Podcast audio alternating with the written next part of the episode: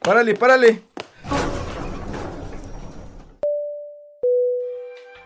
Gracias, carnal. ¿Para dónde vamos? Ya, al tercer piso. Uf, ¿y cómo crees que nos vaya? Tú tranquilo, déjate sorprender.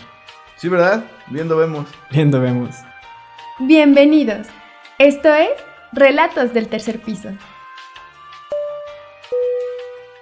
Las opiniones expresadas en este podcast son de exclusiva responsabilidad de sus autores y no necesariamente reflejan los puntos de vista de relatos del tercer piso.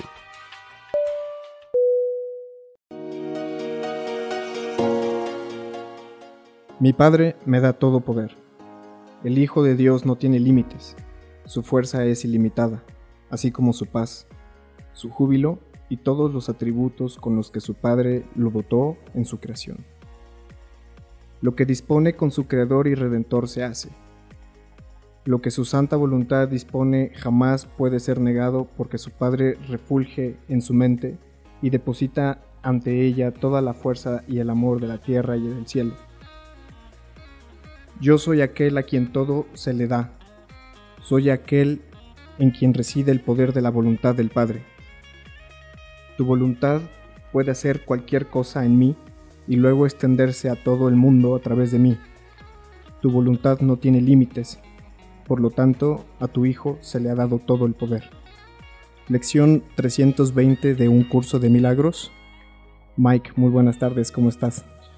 Hola, Beto aquí saludando a un viejo amigo y a un maestro de, vida de nosotros. Creo que fue una de las principales este, personas a las quienes nosotros empezamos a seguir. A nuestro buen amigo y técnico en urgencias médicas, Abraham Pérez Viñuela. ¿Cómo estás, Abraham? Hola, hola, muy bien, Bienvenido. muy contento, ¿eh? Gracias por la invitación y de verdad, no saben qué contento estoy de, de estar aquí con ustedes, de ver que pues que paso a paso van logrando sus sueños, que persiguen sus metas, y eso me, encanta.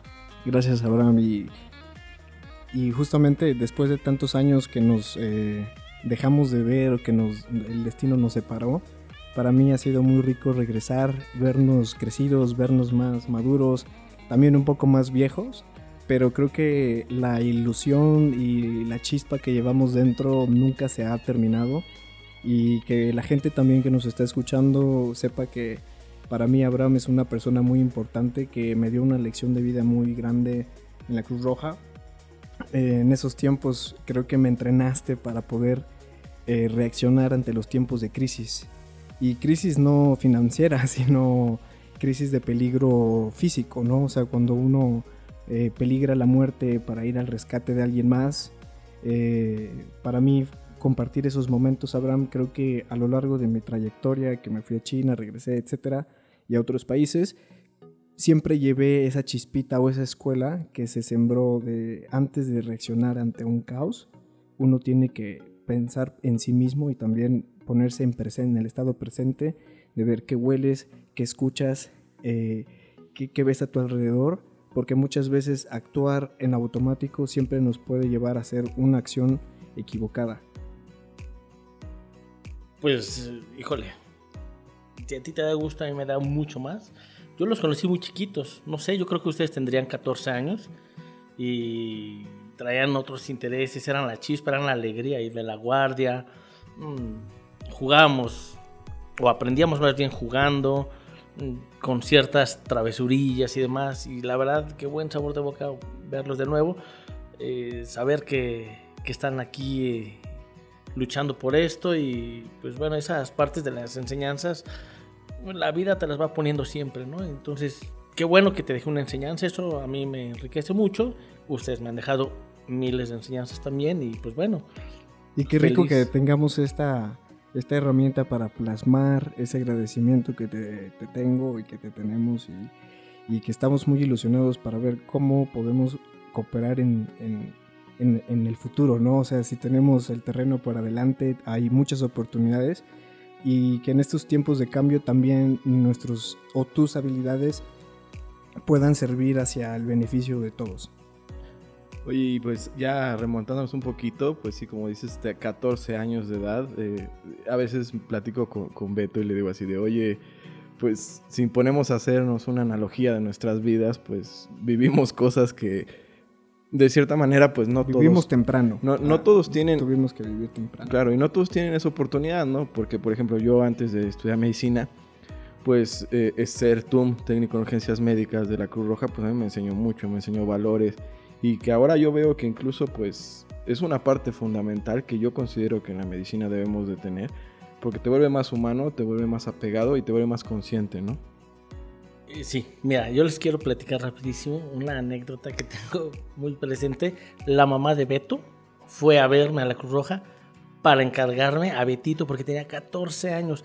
Con Mike no pasó algo similar porque yo conocía a su papá, entonces había una amistad y bueno, evidentemente me habló por teléfono, oye, te encargo a mi hijo, va a entrar a la Cruz Roja, están muy chiquitos, pero la mamá de Beto sí fue a decirme, puede entrar, se puede quedar, tú lo vas a cuidar. Le dije, no te preocupes, yo me hago cargo de, de cuidarlos, de, de medio guiarlos y demás. Y la verdad, qué bien la pasamos. ¿eh? La pasamos súper bien. A mí me forjó, la Cruz Roja me ha forjado el carácter, me ha forjado muchas cosas dentro de mi vida y bueno, ha dejado riquezas emocionales, ¿no? Este, a lo largo de toda la... y amigos, los años. amigos, No, claro. Hermanos, amigos, ¿no? hermanos, el dicho de tutti fratelli, o sea, el- ¿te acuerdas cuando teníamos que compartir un lonchecito y era pues compartíamos una torta, cabrón? o sea, a veces tocaba así, pero pasamos muy buenas experiencias juntos y ahorita me da mucho gusto vernos un poquito más armados, esa es la palabra, más experimentados en la vida y que podemos volvernos a sentar aquí a soñar. Creo que eso para mí es algo, un tesoro, porque mu- muchas veces eh, uno cam- sigue caminando, sigue caminando y las personas con, con las que contactamos atrás y se vuelven a aparecer en nuestras vidas, creo que es, tiene una razón. Y yo creo que una de las cosas más importantes, por, lo, por ejemplo, lo que a mí me, me dejó mucho la Cruz Roja, pues fue esa labor de voluntariado, ¿no? O sea, ese dar a las personas. Y en situaciones de emergencia vivimos eh, muchas anécdotas que yo creo que tendríamos que hacer un libro de todas las patoaventuras de la Cruz Roja, desde cosas buenas, cosas malas, Cosas, duras. cosas duras, eh, y aún a, a esa edad, como dicen a los 14 años, yo me considero muy privilegiado de haber tenido esa oportunidad. Porque cabe resaltar que el trato primero era ir de oyentes, ¿no? O sea, nunca jamás nos íbamos a, a imaginar todo lo que íbamos a hacer y todo lo que íbamos a aprender. Y yo me acuerdo que íbamos, este, íbamos a la, a la- secundaria y pues abajo te, te ponías, me sentía, ¿sabes cómo me sentía? Como Spider-Man. Porque abajo del uniforme traía la camisola de la Cruz Roja. Entonces yo salía de, de- de la secundaria y me iba a la Cruz Roja y así como te ibas quitando el, el- la- el suéter y llegabas y ya era superhéroe, ¿no? O sea, esa, esa sensación. O más bien estábamos entrenándonos para, Sí, para ser superhéroes. Yo recuerdo mucho, yo era director de la escuela de paramédicos y me peleaba mucho con la comandante en ese entonces porque ella no quería que ustedes Claro. abordaran una ambulancia y los escondía, ¿se acuerdan? Sí, los sí, escondía sí. en la parte de atrás, salíamos a servicio y ya cubríamos, se bajaban una cuadra antes y nos veíamos en la Cruz Roja como si nada hubiera pasado. Y, y ahora, ¿quién diría, no? O sea, al final, pues, ahora yo lo veo desde la parte médica y todavía la nostalgia de cuando llegan y me entregan un paciente los paramédicos, todavía me pego a platicar con ellos, oye, ¿de qué delegación eres? ¿Qué tal estuvo? ¿Qué tal estuvo? ¿No? Y le haces preguntas técnicas que solo los paramédicos sabemos, ¿no? Hasta hablamos en claves, ya sabemos que, que es nuestro idioma. Y bueno, así empezó esta historia, así empezó esta bonita historia que ya tiene bastantes años. Y pues sí, eh, la Cruz Roja fue un parteaguas, yo creo que para todos nosotros, y fue una gran enseñanza. Y Oye, de ahí, Yo, yo, yo, yo también quería agregar un poquito porque el tiempo es limitado. eh, hablar un poquito sobre el tema del preparacionismo. Si quieren podemos entrar ya de lleno porque también un lado es nuestra historia, pero ahorita es creo que es un tema o el tema que viene eh, que se va a poner más y más eh, eh, pues al descubierto porque sí tenemos o estamos viendo una tendencia sobre todo en los países europeos eh, que se están preparando, pero la pregunta es preparándose para qué, ¿no? Los gobiernos suecos, los gobiernos alemanes ya están mandando unos avisos a sus ciudadanos que qué hacer en caso de un corte de energía, qué hacer en caso de falta de agua, qué hacer de, incrementar tus reservas de, de alimentos, etcétera. Entonces aquí en Tibetcito platicando con Abraham es decir, cómo podemos nosotros transferir el conocimiento de Abraham y de otros expertos hacia, hacia un nuevo, yo lo quiero llamar hobby, para no verlo desde el lado del miedo, de que se llame preparacionismo. No sé, Abraham, ¿qué, qué pienses sobre esta idea? Bueno, esa es la idea este, medular de mi negocio. En realidad es la prevención o, o, prepararse. Preparacionismo es prepararte ante una eventualidad, la que sea, no importa. Pero bueno, bien lo comentabas, los países este, europeos traen la tendencia de prepararse para cualquier eventualidad, digamos guerra. ¿no? Ahorita la guerra este, de Rusia con Ucrania, pues ha bajado mucho el déficit de gas, comida y demás. Y eso es el preparacionismo, ¿no? Prepararte ante cualquier eventualidad que pueda pasar. Pero bueno, tendríamos que cuidar ciertas eventualidades que son las que ponen en riesgo tu vida, ¿no? Estas son las que, las, las que le tendremos que dar como prioridad. Preparar comida, una mochila, ¿no? Una mochila este, de, emergencia. de emergencia para poder salir de tu casa de inmediato y llevar lo esencial para poder sobrevivir tres días, ¿no? O sea, así dice la teoría. Necesitas algo para poder sobrevivir tres días. ¿no? ¿Y por qué tres días? Ah, pues te digo, después hay la teoría que te pueden rescatar, buscar, Ok. llevar víveres y demás. Digamos que en medicina y en, y en la Cruz Roja lo conocemos como la hora dorada. Es, En, en el preparacionismo, digamos que son 72 horas en las cuales tú tienes que asegurar tu supervivencia individual. ¿no? Exacto, exacto. Y justo, bueno, Mike, tocaste ahí la parte medular de preparacionismo. Esto es individual. Tú no puedes llevar la comida de alguien más, ni alguien más puede llevar tu agua, ¿no? Aquí es totalmente individual. Tú tienes que ver por ti, velar por tu eh, seguridad, por este, tus necesidades básicas.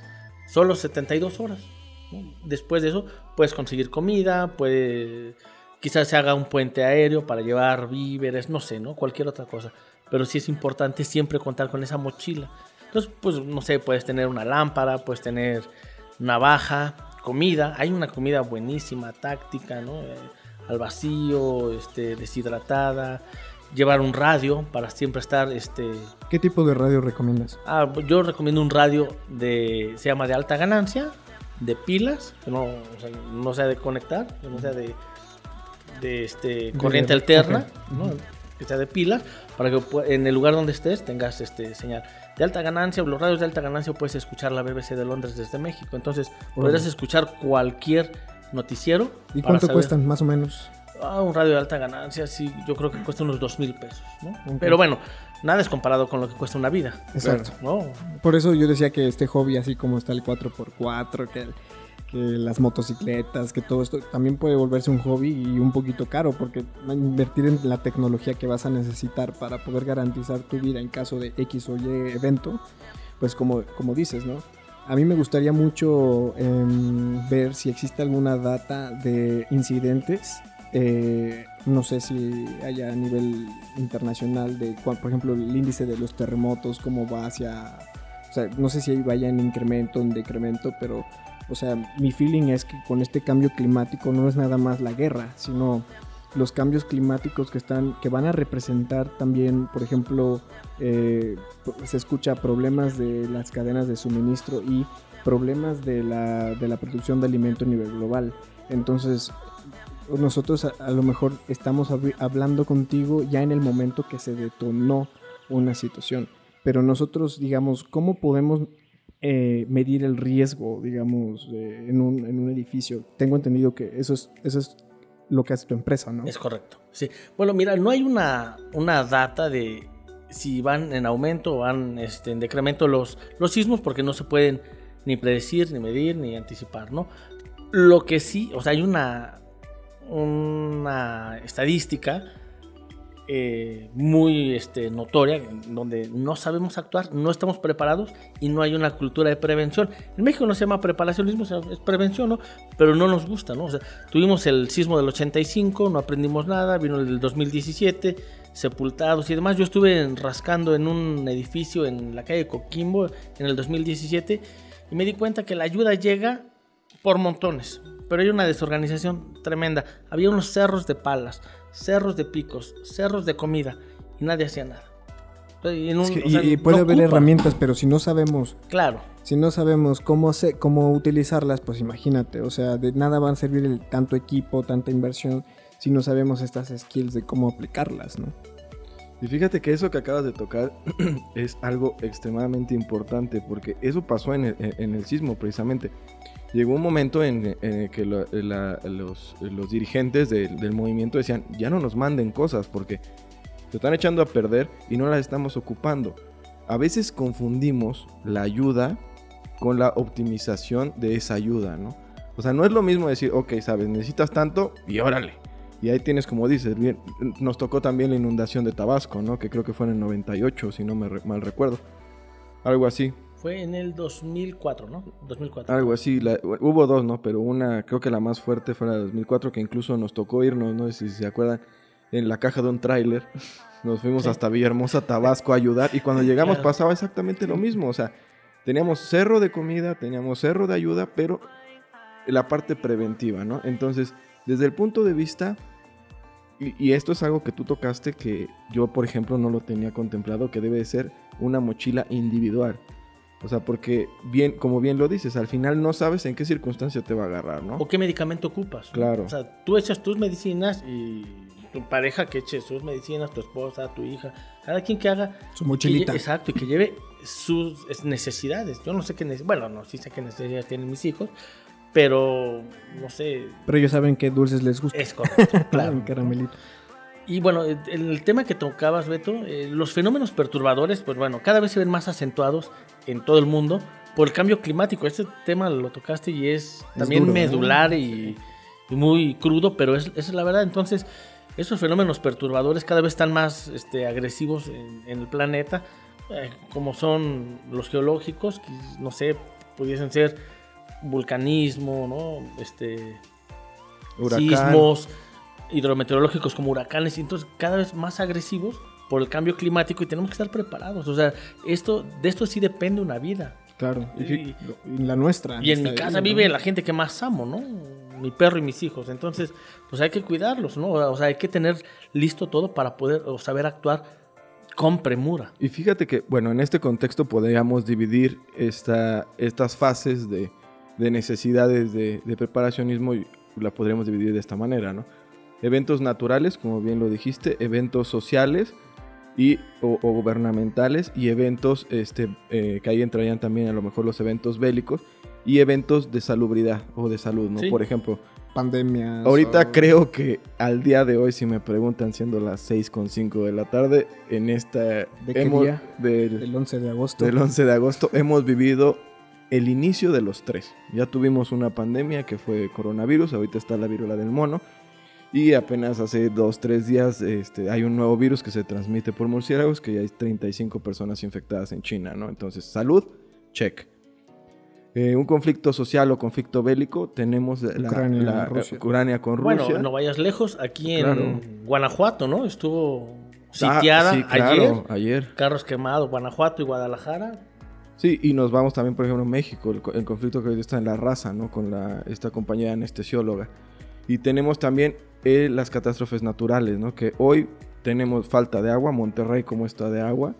Pachuca ahorita ya está impactando el agua también. Sí, que las próximas peleas dicen que va a haber, va a ser por agua. Agua, claro. este, De hecho, ayer que estábamos platicando, a mí me impresionó lo que, lo que dijo Abraham, ¿no? O sea, Abraham nos dijo, nunca jamás había visto que dos personas se pelearan a golpes Ah, fue, fue Abraham el que por dijo. agua. por, por- por agua en Monterrey, ¿no? O sea, sí venimos y por eso es la importancia, creemos, de este, de este, de este espacio y de, esta, de este tema, ¿no? Oigan, ¿recuerdas el video que me compartiste, Mike, cuando llegué en diciembre sobre la soledad? Y bueno, así haciendo un pequeño paréntesis, que antes pues las personas cuando eran nómadas pues se, formaban en tribus, ¿no? Y, y quién era integrante de la tribu era solamente aquellas personas que tenían que dar algo a los demás. O sea, que tenían una función, ya sea, por ejemplo, en India lo llaman los, guardianes, los, pensadores, los comerciantes o los, políticos. Entonces hace cuenta que en este documental habla de que el integrante que no tenga nada que dar o aportar a la tribu, pues se quedaba fuera de la tribu, lo que representaba una muerte segura. Entonces que esto ancestralmente ha ido evolucionando a través de nuestro ADN y por eso es que nosotros, y no lo sabía hasta que vi ese video, que la, la soledad es la primer causa de muerte por encima de la obesidad. sin duda. Entonces, volviendo un poquito a, a este video, a este otro video que vi sobre el preparacionismo en Suecia, se habla de tribu, se habla de formar una tribu, una comunidad de personas, porque en este caso cuando los- el sistema caiga, pues tenemos que tener expertos en medicina, tenemos que tener expertos en agricultura, expertos en, en arquitectura, o sea, en, en todo, una, una tribu completa es una tribu que podría autos- autosostenerse, ¿no? Entonces yo creo que, que es un trabajo que tenemos que ir modulando, que tenemos que ir este, abriendo el diálogo para, para desde el- todos los expertos, desde todos los ángulos, pero en específico, Abraham, ¿qué, qué es lo que nos viene a aportar a la tribu? Es en la evaluación de riesgos. Si quieres, nos puedes un poquito, a mí me gustaría que nos dibujaras Abraham a través de su empresa o a través de su persona, ¿qué, qué cosas podrías tú decir que tú le das a la sociedad? Ok, bueno, antes quisiera nada más platicarte rápido. En, conocí una tribu en, en Querétaro, se llamaba Kibut. Eh, estaban, creo que al sur de la ciudad, y funcionan tal cual dices tú. O sea, hay quien siembra este cilantro y hay quien tiene gallinas y se cambian. Yo te doy tantito cilantro, tú me das huevo y todo el mundo se intercambia la comida y tienen una moneda especial y funcionan a la perfección. ¿no? Digo, evidentemente no hay consumismo ni nada, que es lo que nos está llevando. A la fregada. bueno, esa es la palabra correcta. Sí. Y bueno, pues en cuestión de la evaluación de riesgos, creo que es importante eh, evaluar los riesgos de todos los inmuebles, lugares, estados, este, todos los riesgos son diferentes, ¿no? Alguien, bueno, Mike decía que este, los riesgos socioorganizativos, sí, efectivamente, es- ya están descritos, el Centro Nacional para la Prevención de Desastres y Protección Civil ya los tiene descritos. Y pues bueno, todas las ciudades, el riesgo número uno es el socioorganizativo. ¿no? ¿El Más cuál? alto. Socioorganizativo, marchas, meetings, Ok. de violencia, eso. ¿Eso es la causa número uno en México? Este, sí, son los riesgos más comunes, ¿no? Pero bueno, estamos expuestos a muchos más riesgos. Somos muy vulnerables a todo. Entonces, yo creo que tenemos que analizar riesgos de todos los inmuebles o de tu casa, de tu entorno, para ver a qué vas a estar expuesto y cómo prepararte. O sea, si en mi casa no pasa río, ¿para qué me compro un chaleco salvavidas? Mejor me compro unas botellas de agua porque me quedo sin agua seguido. Entonces, este, la importancia de evaluar riesgos es para poder optimizar tus recursos, lo que tengas, ¿no? y, y prepararte en base a los riesgos que tú ya identificaste. Fíjate que eso es muy importante y yo creo que podríamos dar como un checklist dependiendo qué podríamos, eh, cómo podríamos armar nuestro kit o nuestra, nuestra mochila ideal para lo mejor este, pequeños como, como consejitos que tú nos puedas dar para cómo armarla. Esa es una. Y dos, yo creo que una de las cosas más importantes que debemos de tener y la semillita que debemos de sembrar es la conciencia. O sea, yo- lo platicábamos, ¿no? ¿Cuántas personas, yo para mí como médico y muy en mi opinión, yo creo que el 100% de las personas mínimo debe de tomar un curso de primeros auxilios, De RCP. Sí, Mike. un curso de, de supervivencia. O sea, sí, Mike. no hay más. Es que eso, es- eso debe de ser una cultura civil. Sí, o sea, O sea, eh, eh, lo mismo, ¿conoces la Torre Eiffel? Sí. ¿Sabes dar RCP? También. O sea, no puedes, no puedes conocer la Torre Eiffel sin... Un ejemplo, ¿no? O sea, burdo. Pero eh, yo creo que es parte de la cultura eh, de ser humano, ¿no? O sea, ¿cómo podemos nosotros, en caso de que otro ser humano necesite reanimarlo o mantenerlo mientras llega atención médica? Esa cultura de, bueno, esa, esa concientización de la que habla Mike, pues es, es una cultura de la prevención en realidad, y eso salva vidas. O sea, si, si alguien se desvanece, paro cardiorrespiratorio, y sabes dar RCP y se lo das de manera precoz, tiene un porcentaje alto de sobrevida, ¿no? De lo Claro. contrario, es más, en México ya es indicativo de traslado. Si no ha tenido RCP, no lo traslades, ya no. Sí, Pero claro. si tuvo, si tuvo reanimación este, precoz, lo puedes trasladar. Entonces, o sea, ya desde ahí está. Desde el protocolo ya está dibujado así. Claro, claro. Entonces, es- esa, esa cultura de la prevención es la que nos hace falta. Porque en realidad eso es lo que salva vidas. Es lo que te lleva un paso adelante de la emergencia. O sea, el tener un extintor ya en casa. No, nadie lo tiene. Pero tienes gas y tienes sala y todo se prende. claro. Y ahí vive la gente que más amo, vuelvo a repetir. Pero no los prevengo, ¿sabes? No les digo, hijo, si pasa esto, llámale a tu abuelita o a tu, no sé, los, los teléfonos de emergencia no solo son los de las ambulancias, ¿no? Quizá le pongo el teléfono de mi hermano José Ramón. Si te pasa algo, le marcas, por favor, ¿sabes? E- Es, esa, son, son cosas tan pequeñas, tan sencillas, pero que pueden hacer el cambio, ¿no? En, en, no- en minutos, no sé, alguien se corta, empieza a sangrar, digo un corte fuerte, es muy, ¿no? co- es muy Importante. común, es Claro. muy común en cualquier construcción, en cualquier negocio. Y nadie sabe cómo actuar. Gente, gente también que, que está comiendo en los restaurantes, que se puede atragantar con un tutopo. A mí me tocó con una señora, le di Hemlich. O sea, Ya hasta es- te pagan la cuenta, sí, imagínate. de hecho, para, para meternos un poquito en datos, ahorita hablando de los accidentes, números, números. 1123 accidentes laborales hay al año, 47 accidentes por hora en México, y de los cuales de todos estos, el 40% no se registra. Entonces, esto hablando desde el punto de vista laboral, ¿no? Pero, como bien lo dices, Abraham, en la casa, ¿no? ¿Cuántas veces eh, tenemos niños chiquitos? Yo les pongo una métrica al aire. O sea, yo creo que uno de cada 10 personas tiene un kit de básico en su casa. O sea, Yo no digo más. que no, ¿eh? Yo digo que menos. O sea, Con trabajo sí tenemos aspirinas. Sí. Y, y, y de, de Pepto-Bismol. Yo- Esto te lo estoy diciendo en mi caso. O sea, aquí en Tibetcito ya vi que tenemos el estuche El eh, trauma. de, de traumatología. Porque pues aquí Mike lo trajo y siempre ha sido muy, muy precavido. Sí, También claro. tu papá siempre te formó así. Pero por ejemplo, yo ayer, me- el otro día me estaba doliendo la cabeza y no encontraba unas aspirinas. Yo cuando doy los cursos les digo a la gente, necesitamos un botiquín en casa, pero no del que venden en la farmacia, ¿no? Claro. Que trae violeta de genciana. Yo nunca he visto a alguien que lo Mer- creen con violeta de genciana. ¿no? Mertiolate también, ¿no? Exacto, entonces necesitamos un buen botiquín que en realidad salve vidas. Aquí son termómetro, vendas, lavaojos, Oxi- apósitos, ¿Cómo se llama este? El del dedo, oxi- oxitómetro. Oxímetro, Oxímetro, sí, claro. oxímetro. O sea, cosas que en realidad puedan salvar una vida, ¿no? No la violeta. Y es no que- salva nada. Ojo, estábamos platicando el otro día en el episodio de Urbanidad con, con Homero. Y yo creo que nosotros nos hicimos tanto a la tarea de hacer todo sistematizado. O sea, que un kit, volvemos a lo mismo, una mochila de preparacionismo, un, un kit de emergencia, un botiquín, sea tan genérico. Pero esto, lo primera semilla que tenemos que hacer es que esto sea individual. Porque como bien lo dices, también un kit tiene que ir enfocado a la familia. Si tenemos en la familia un papá o una mamá, un hermanito diabético, pues lo primero que debe de haber en el kit son sus medicamentos, es una insulina, es una bolsa de, es, es un este hielo seco a lo mejor para transportar la insulina, ¿no? Un glucómetro. Un glucómetro, o sea, de nada te va a servir, como bien lo dices, a tener tu kit de la farmacia si al final soy hipertenso y en estando en la situación que estemos voy a requerir un O- antihipertensivo. O, y- férulas también. ¿Se acuerdan las férulas que Eres son? hipertenso y vas al botiquín y violeta de Sí, genciana. Violeta. sí, no. Oigan, pero a mí me gustaría ya dejar carnita así en el podcast. A ver, checklist. Yo veo dos soluciones a, a este, a este caos, ¿no?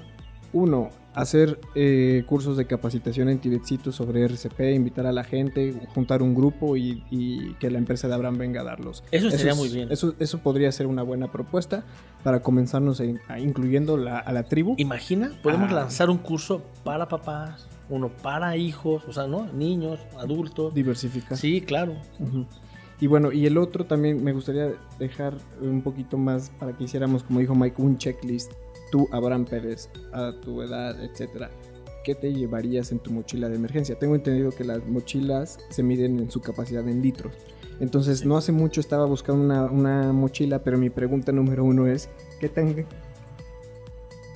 qué tan grande o mediana o chica tiene que ser una mochila? ¿no? O sea, ¿de cuántos litros tú sugieres? Yo recomiendo 20 y 30 litros. O sea, 20 es una muy buena capacidad. Este. ¿Y qué llevo? Bueno, yo, eh, yo sí tengo mi mochila en casa. ¿Qué llevo? Tengo silbato de supervivencia, mm, regla básica. Si gritas, gastas mucha energía y no te escuchan. Entonces, no debes de guardar tu energía, calor, todo. ¿Y cómo lo puedes hacer? Con un silbato y te escuchan más, ¿no? Llevo siempre brújula, termómetro, este termómetro ambiental, no, no termómetro de Digital. este, Corporal. corporal. Ah. Este llevo siempre una sábana térmica, llevo un poncho o un este impermeable muy delgadito, es de un solo uso evidentemente. Este tengo unas barritas energéticas, no, eh, no llevo comida, pero tengo barritas energéticas, agua, un radio, ¿Agua cómo la empacas? ¿O tienes no, agua, en- agua embotellada, de PET, sí. Eh, en la mochila que tengo tiene una bolsa, es como un hidratador que tiene una manguerita. Este, siempre llevo 4 litros. Siempre, siempre llevo 4 litros. Este, llevo la, la lámpara, la lámpara de cabeza que te permite La deambular. Ah, sí, ¿cómo se llama? claro. Es la marca, ¿no? La Exacto, Petzel. Petzel, Petzel. Y siempre llevo un juego de pilas para la lámpara. Y siempre llevo un juego de pilas extra también para el radio. Y evidentemente el radio también de este. Pues que sea de pilas, ¿no? Que no sea este, De recargable como USB. O, o sea, que sea de fácil este, alimentación este, con pilas. ¿Y qué más llevo? Mm, Ah, llevo siempre un impermeable. O sea, pero aparte del que va en, en De la un solo bolsa, uso. exacto. Llevas una muda de ropa. Sí, una, una- una muda de ropa, una, una chamarra impermeable, una muda completita de ropa y dos calcetines. Ok. ¿sí? Eh, siempre protegernos del frío pies y cabeza. Y bueno, evidentemente pues, soy pelón. Siempre llevo un gorrito también este, para la cabeza. Llevo repelente siempre y bloqueador. ¿no? De- Oye, y es que tan solo el 40% de la, de la temperatura corporal se evapora por la cabeza, ¿no? O sea, yo por ejemplo igual, mm, yo ya estoy empezando a hacer también mi- mi maleta y también depende el clima, ¿no? O sea, sí debe de ser, porque como bien dices, pues en la playa a lo mejor pues no te vas a llevar algo muy abrigador y aquí en estos climas pues sí hay que llevarlo. En- en- eso es en cuanto a la, a la mochila individual de Abraham. Y es la mochila, digamos que en- con estos tips vamos a poder empezar como a decir, bueno, creo que es como lo, lo esencial, ya de ahí más menos, pues lo que tú necesites, ¿no? Eh, estamos hablando de que una mochila de 30 litros pesa 30 kilos en promedio, ¿no? Sí, la cargas con agua. Ah, un, po- Sí. un poquito menos. Pero digo también para que vayan viendo, porque la mochila, escoger la mochila también es bien importante, creo, ¿no? Tiene que ser una mochila que sea ergonómica, tiene que ser de preferencia una mochila que sea impermeable y que se acomoda para ti, ¿no? Porque no todas las mochilas nos acomodan. Yo recomiendo que sea, bueno, sí, ergonómica, que tenga unos tirantes bastante cómodos y de doble sujeción al pecho y a la cintura, que eso te ayuda a cargar. ¿Alguna marca que te guste? O sea, aquí somos. Oye, a mí me gusta mucho North Face. North Face. Sí, me gusta mucho North Face. ahí. Pero fíjate que Sí. aquí, en- bueno, en México, en México encontramos este Decathlon, digo ya. Quechua. De, claro. Decathlon ¿Es buena esa marca? Sí. Sí. Decathlon patrocínanos porque Sí, mándanos una Sí, donación. Digo, la verdad, la verdad, encuentras en esa tienda muy buenas, por ejemplo, botas, encuentras botas de 500 pesos, encuentras mochilas desde 800 pesos, que si bien no es lo top, pero creo que para empezar a iniciarnos en Lo este, en este. Sí. proyecto, pueden comprarlo funcional. Sí, de hecho, la mochila que yo ocupo ahora es de Decathlon, es marca Quechua. Este, Yo también tengo una de esas. No es mala, son, son francesas, son muy buenas. Les platico rapidísimo una anécdota. Hace el año pasado nos fuimos a lista. No, Mike no nos pudo acompañar, pero él sabe la anécdota. eh, a mí me tocó esa anécdota desde el punto de vista feo, más feo Exacto. acá, ¿no? Contratamos una empresa, nos lleva lista, nos pierde. La caminata iba a ser 12 horas, caminamos 20 horas, 8 horas más. Y yo, la verdad, siempre llevo en mi mochilita las cosas de supervivencia. Y la verdad, pues mi novia, este, Fanny y Marlene, Que no la pa- y la yo, tribu. no, ah, exacto, no la pasamos mal. Pero todo el grupo que iba con nosotros se mojó, no llevaba lámparas, caminaron con la luz de su celular, No, horrible. Tremendo, por no prevenir, ¿no? O sea, siempre que vas a un lugar así, un lugar donde en realidad te pone a prueba, la- las condiciones climatológicas te ponen a prueba, pues necesitas ir preparado, ¿no? ¿Por qué no también organizamos un curso, también traernos más expertos, un curso de supervivencia, no sé, un fin de semana, nos vamos al bosque, nos perdemos y literal vemos que Eso me encantaría. No, y mira, hay dos partes. Y ahorita que tocaste ese punto de lista, eh, hay dos partes. Una, siempre avisar a dónde vamos, ¿no? O sea, siempre alguien tiene que estar enterado a dónde vamos porque, pues luego también nosotros decimos, ah, es una caminata al bosque y no le avisamos a nadie y nos vamos y de repente no sabemos cuándo algo puede pasar. A mí me pasó verlo desde el otro punto de vista, ¿no? Yo me acuerdo que eran, yo los esperaba a las 5 de la tarde y eran las 8 y no Y te entraban. empezabas a preocupar. Sí, no entraban llamadas, ¿no? Entonces, eso también es bien importante, saber las líneas de comunicación. Por ejemplo, yo lo primero que hice fue contactar a, los familiares de, de ellos que estaban perdidos, ¿no? O sea, contacté a José Ramón, que él también es paramédico, y entre él y yo hicimos un, un plan, porque al final tienes que estar preparado para todo, ¿no? Eh, gracias a que tenemos estos conocimientos sabemos qué sigue. Entonces, por ejemplo, muchas personas en ese momento eran las 10 de la noche, agarran el coche y se van a buscarlos. No tiene caso, vas a llegar a un lugar donde te vas a perder y una de las, de las Y reglas... vas a poner en riesgo Claro, tu vida. una de las reglas de, de los paramédicos es no arriesgues, no hagas más pacientes de los que ya hay. O sea, esa es una responsabilidad primaria, ¿no? Hay que esperarnos a que la cosa esté un poco bajo control. Nosotros hicimos un plan, dijimos, mira, hacia las 12 de la noche no tenemos noticias, 3 de la mañana nos vamos al volcán, para que a las 5 de la mañana con el primer rayo de luz nos salgamos a buscar. Ya habíamos contactado a Protección Civil, ya, ten- ya teníamos un dron dispuesto para, para también mapear. Entonces, ese tipo de estrategias, pues son las cosas que deben de importarnos y que nos van a ayudar a, a. Ya tenemos la mochila, ya tenemos el curso que vamos a dar y que cómo nos vamos a preparar y ya tenemos algunos tips. ¿Qué debemos de llevar ahora en un kit de primeros auxilios ahora? Ah, ¿qué debemos de llevar? Qué buena pregunta. Bueno, este. Gasas, o sea, necesitamos llevar este material para contener hemorragias, ¿no? Eh, Eso a mí me parece Esencial. Eh, en Estados Unidos se dieron cuenta que el 49% de los este, soldados lesionados en, en batalla morían por una hemorragia que no podían controlar. Entonces era altísimo. Entonces dijeron muy fácil, vamos a reactivar el uso del torniquete. Y santo remedio. Entonces ha sido muy benéfico. Ya ahora solo tienen mortandad de 12%. O sea, O sea, les bajó muchísimo. muchísimo. No, esto te permite llegar. Yo sugeriría llevar gasas, apósitos, un torniquete, este, quizá una, una venda israelí.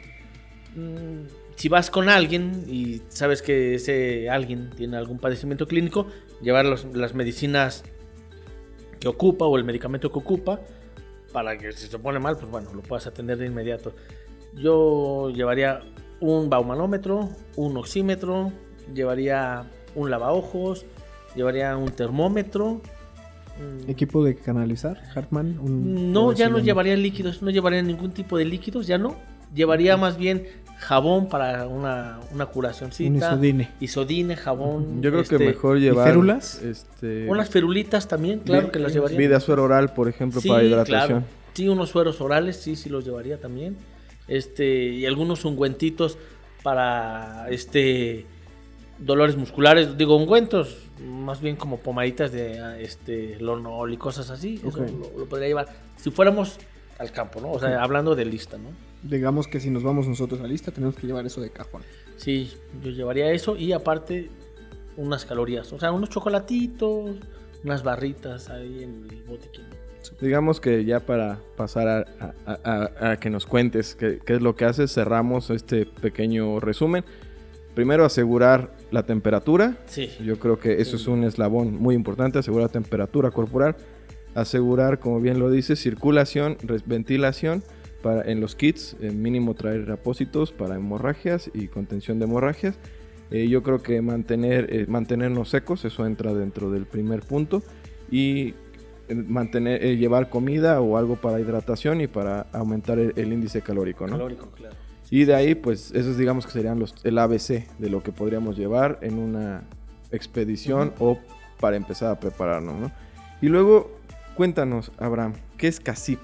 Oye, Mike, antes, tú me has pedido mucho un campamento y aquí los voy a comprometer. ¿Podemos hacer algo así? O sea, Sí, nos me podemos encantaría. ir a Y es caminar dos días.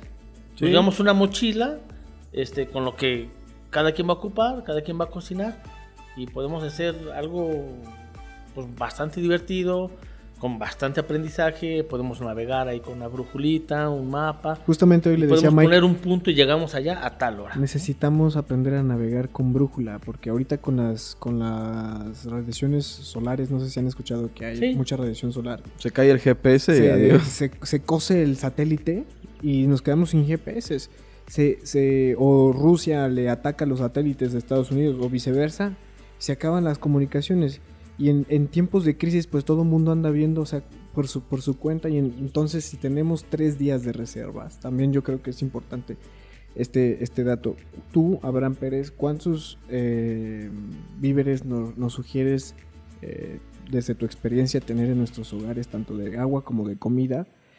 Mm, no sé, o sea, me imagino, hay, imagínate, que ahorita hay muchos gobiernos que están cayendo, ¿no? Sri Lanka es un ejemplo, este, o sea, y muchas veces uno no quiere entrar a este tema apocalíptico, pero es, yo creo que es muy eh, natural pensarlo, de que al menos a mí re- recolectar un poquito, tener reservas en lo que te deja pensar, porque yo pienso que el problema y lo que vivieron mis amigos en Shanghai era que los encerraron en su casa dos meses literal sin poder salir y cuando imagínate que tu alacena se está acabando, imagínate ese sentimiento, ¿no? Entonces, no sé, o sea, tú, tú cuánto, cuánta agua me sugieres tener. Para, para este ejercicio de caminata dos días. No, o sea, me refiero en nuestras casas. Ah, no. Ahí sí no te... Híjole, ¿cuánta agua sugeriría tener? Sugeriría garantizar agua por lo menos para un mes, ¿no? O sea, yo, yo sugiero, no sé cuánto, porque la verdad, pues yo no tomo agua, ¿no? O sea, yo tomo agua mineral y, y como sándwich, ¿no? Entonces no ocupo mucha agua en casa, pero hay quienes ocupan muchísima agua, ¿no? Digo, el agua es vital y hay que tenerla siempre para todo. La cantidad sí sería complicado decirla, pero no sé, quizá garantizar unos 10 mil litros, ¿no? Mínimo. Yo creo para que sobrevivir un mes. yo creo que sería eso, ¿no? La métrica sería suficientes recursos y alimento para un mes. Para un mes. Dependiendo también, como dice Abraham, tu consumo de, calorías diarias y lo que tú estás acostumbrado a comer. Pero afortunadamente, como dice Abraham, pues ya hay muchas alternativas, ¿no? Ya hay comidas deshidratadas. Por ejemplo, yo encontré una alternativa muy buena que es comprar pasta. La pasta es de bajo peso. Puedes cargar medio kilo de pasta eh, y ese medio kilo se hace 3 kilos cuando se hierve. Le pones un saborizante o una este, lata de, de- Por ejemplo, lo que yo ahora hago es una lata de sopa de crema, por ejemplo, de lote o de poblana. Esa la ocupo como salsa para la pasta. Claro. Lo revuelves y sabe bien y es un, es un alimento que no y es perecedero. mucha caloría. Es, mu- es multicalórico y aparte sabe rico y, lo, y es más difícil que te hartes, ¿no? Porque le cambias el sabor de la lata y cambia el sabor de la pasta. Eso es una alternativa que, por ejemplo, yo, yo encontré, ¿no? Y entonces ya, ahora sí, yéndonos de lleno, ¿qué es CACIP? Ah, ok. Bueno, pues CACIP es. Se llama Consultores y Asesores en Seguridad Industrial y Protección Civil. ¿A qué nos dedicamos? Bueno, nos dedicamos a la prevención de riesgos laborales. Damos capacitación y asesoría a las empresas para que tengan la menor cantidad de accidentes laborales. Y no me encanta mucho eso de, de prevención. Más bien, o sea, yo no voy y prevengo. Yo, le, yo lo capacito, le analizo los riesgos y le digo, aquí están tus puntos este, críticos. Protege esto para que no tengas accidentes, ¿no? O sea, mm, eso, eso, es casi. Analizamos riesgos, hacemos programas internos de protección civil, este, damos capacitaciones como primos auxilios, combate de incendios, trabajos en alturas, trabajos en espacios confinados, este, trabajos Con corte y residuos, soldadura. me imagino. Residuos peligrosos, residuos claro, peligrosos. materiales peligrosos, no sabes cómo me lo han pedido. Es más, una empresa en Hidalgo, no diré el nombre, me pidió un curso de bioterrorismo. Entonces, todo eso estamos, o, o todo eso hacemos, ¿no? Damos mucha capacitación y asesoría. Hacemos muchos programas internos de protección civil. ¿Qué es un programa interno de protección civil? Pues es un manual de emergencias que debe tener todos los inmuebles comerciales bueno, hablemos del municipio de Pachuca, ¿no? Pero en el estado de Hidalgo es obligatorio que todos los inmuebles comerciales cuenten con un programa interno de protección civil. Es un manual que te dice qué hacer si se inunda, qué hacer, o digo, se evalúan los riesgos, si hay riesgo de inundación porque está al lado de un canal, qué vamos a hacer, hacia dónde tenemos que ir, qué tengo que tener preparado, este, qué hacer si se incendia, qué hacer si me asaltan. Eso es un programa interno de protección civil. Y que más que sea un requisito, creo que volviendo a la parte de la conciencia, pues sea que se aplique y que sea por, por mejorar y por tratar, como tú lo dices, de disminuir los riesgos, ¿no? Y aparte de, de las empresas y aparte de, de- de los análisis de riesgo y de los, de los programas de protección civil, también das capacitaciones y das cursos, ¿no? Así es, sí, damos capacitaciones, damos capacitaciones de primeros auxilios, tenemos BLS, ACLS, eh, estamos por traer un, un curso que se llama Abraza un árbol, que es un curso para niños, diseñado para niños, para supervivencia en el bosque. Lo, wow. lo hizo un señor, perdió a su hija en el bosque, se murió, entonces él, él creó el curso y lo, lo dio de alta, lo no sé cómo- Certificó. lo certificó exacto en Estados Unidos y tú lo puedes traer a México. el- la única condición que pone es que no cobres un peso por darlo. ¿no? Es una obra de teatro. Wow. Él te da la obra de teatro para que tú la repliques en cualquier parte. Él te da música, te da todo, todo, todo el el, curso. Exacto. Ujú. Tú vienes y lo replicas para que el niño sepa este, cómo hacerse grande, ¿no? Si encuentra un oso, digo, eh, habla mucho de un Claro. oso, porque en Estados Unidos hay osos, ¿no? Cómo hacerse grande para que un oso no lo ataque. Este, se llama abraza un árbol porque en realidad abrazando un árbol es como vas a poder sobrevivir. Este, el, el enseñarlo a no gritar, no llorar, porque va a perder temperatura, va a perder energía y demás, ¿no? Entonces, la verdad está muy padre, pero solo es para supervivencia en el bosque de niños. Y pronto lo vamos a traer. Evidentemente va a ser Mándanos, gratis. mándanos noticias. Y lo podemos hacer en Tibetcito, ¿no? Claro que la sí. parte teórica puede ser aquí, la parte práctica, la- o sea, hay que ir a hacer una parte práctica al En bosque. el Tibetzote. En el Tibetzote. Exacto, claro, en el Tibetzote. Y entonces cada instructor va a adoptar a un niño. Este, yo adopto un niño y él, yo voy a ir a ver cómo, ¿Cómo le enseñas? Ajá, exacto, cómo se va a cuidar en el bosque, ¿no? Claro. Yo lo voy- y entonces cada uno de nosotros vamos a tomar a un niño y enseñarle las técnicas eh, para que las pueda replicar en esto. Y bueno, finalmente eso es lo que hacemos, ¿no? La capacitación. También vendemos extintores, recargamos extintores, señalización, todo lo que tenga que ver con protección civil, emergencias y seguridad industrial. Bueno, pues yo la verdad eh, te, te felicito, Abraham. Creo que ahorita platicando de los cursos, pues, me regresaron todos los flashbacks de todas las veces que íbamos a los cursos, esas prácticas que hacíamos en la Cruz Roja, el ir a rapelear, el ir a, a acampar. Bien Creo que padre. es algo, es algo Sí. que es algo que ya no hemos, no hemos hecho y creo que es una cultura y volvemos a lo mismo. Creo que es una costumbre que no se debe perder. Muchas felicidades por tu proyecto y lo que estamos haciendo. ¿Cómo te encontramos en redes sociales? Ah, bueno, este, estamos en Facebook como Casip, este, en Instagram como arroba Casip Seguridad y nada más. Son las únicas dos redes que tenemos. Ahí es donde te pueden contactar para la banda que quiera un curso, para las empresas que necesiten alguno de tus servicios por vía Facebook. Sí, claro, vía Facebook o puede ser a través de Tibetcito, ¿no? Pueden Claro que sí. contactar a Tibetcito y a través de ustedes podemos A mí me da mucho gusto tenerte en la tribu, Abraham. Nosotros nos sentimos muy cobijados, muy asesorados contigo y te felicito también como Mike. Me da mucho gusto verte en esta etapa a pleno y que sigan los éxitos y que sigas eh, salvando muchas vidas. No, hombre, pues muchas gracias y a mí también me da mucho gusto verlos, convivir de repente, ¿no? Este, echarnos una chelita y eso es rico, alimenta el alma, ¿no? Y bueno, pues los disfruto mucho y bueno, no lo dejen al aire. No, Quedamos de ir a caminar, ¿eh? No- Sí, nos es comprometemos. Nos comprometemos. Bueno, Betito, ¿cómo estamos en redes sociales? en redes sociales nos encuentran como Relatos del Tercer Piso, tanto en Facebook como en Instagram. Y bueno, salimos todos los miércoles a las 11:11, que es cuando se penetra la Matrix. Amigos, les mandamos un super abrazo, que sigan evolucionando, que sigan creciendo y nos estamos viendo en la próxima semana. Gracias. Muchas gracias a todos y recuerden también estamos en Tibetcito, pueden reservar sus clases en tibetcito.com y en Facebook y en Instagram estamos como arroba tibetcito. Muchas gracias de nuevo Abraham, espero que nos veamos más y a todos, a todos los demás no echen esto en saco roto, mejor échenlo en su mochila de preparacionismo y nos vemos pronto. Gracias. Gracias. Abraham. Hasta luego. Bye.